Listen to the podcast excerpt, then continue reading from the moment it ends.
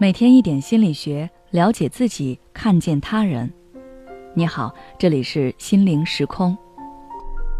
今天想跟大家分享的是，利用碎片化时间，却让我越来越焦虑。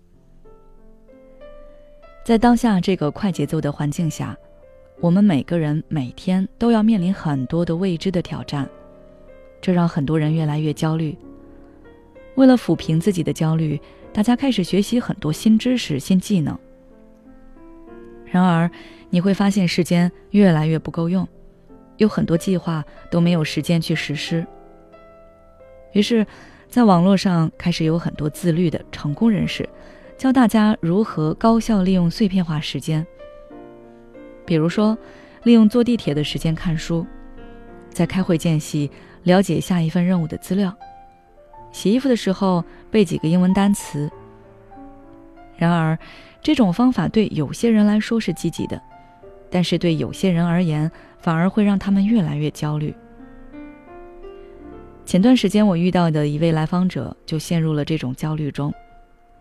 他为了提高自己在职场中的竞争力，每天逼着自己去榨干所有的碎片化时间。比如，他会在吃饭的时候看教学视频，学习新技能。会在堵车的时候看开会汇报的资料，熟悉 PPT。就这样，他在一个又一个的任务中，一件又一件的事情中反复切换。他以为这么做，内心的焦虑能够减少一些。但是他慢慢发现自己越来越焦虑，越来越不敢停下。而他之所以会这样，主要有以下两个原因：第一，无法活在当下，关注自己。当一个人在一个又一个的任务中忙碌的时候，他就没有时间停下来享受当下，也没有时间去关注自己。本来你可以在堵车的时候欣赏一下周边的风景，回忆一下最近的生活，或者只是发个呆，让自己的大脑放空休息一下。但是现在都被你的各种任务占据了。如果你总是在不断的忙碌，总是不愿意停下来自己的脚步。看一看当下生活中的风景，那你就很少能够从当下的生活中获取满足感和愉悦感。第二，无法用心专注一件事情。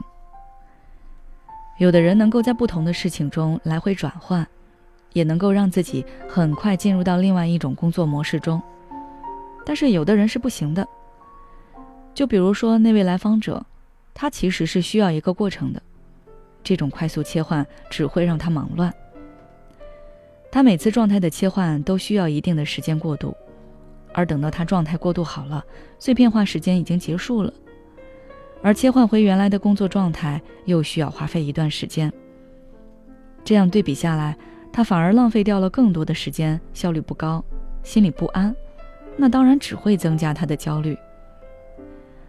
所以，这种对碎片化时间的利用。并不是适用于每个人的。人与人之间的节奏是不同的，我们不能够完全照搬别人的生活方式，也不能用别人的标准要求自己，要根据自己的情况来。如果你喜欢多任务并行的工作方式，那你可以找到适合自己的节奏，然后按照自己的节奏来。如果你是那种一件事必须要做完才能开始另外一件事的人，那你就专心把当下手上的事情做好，之后再去考虑其他的事情，不要打乱自己的思路和节奏。而且你要给自己休息和娱乐的时间，即便是一台机器，要是让它时刻不停的运转，那它的寿命也会比其他机器短很多。正如前面说的，每个人的节奏不一样，我们人生的闪光时刻也不一样，所以很多事情不必太着急。最后，我想说，利用碎片化时间也好，时间管理也好，最终的目的都不是让你拥有更多的时间，而是让你在有限的时间内做更多你觉得有价值、有意义、能让你获得愉悦的事情。希望大家都能够找到适合自己的时间管理模式。好了，今天的内容就到这里。如果你想了解更多内容，欢迎关注我们的微信公众号“心灵时空”，后台回复“时间心理”就可以了。每当我们感叹生活真难的时候，现实却又告诉我们，生活还能更难。工作、事业、爱人、孩子、父母亲朋，这一切的一切，就像一张大网一样，把你层层束缚其中。你经历了疲惫、辛苦、无奈，还有悲痛。如果你只是一个人默默承受，那你迟早会崩溃。心灵时空组建了专业的心理救援队。每位咨询师都拥有超过二十年以上的咨询经验，只要你需要，我们就在。微信关注“心灵时空”，后台回复“咨询”就可以体验十五分钟心理清诊了。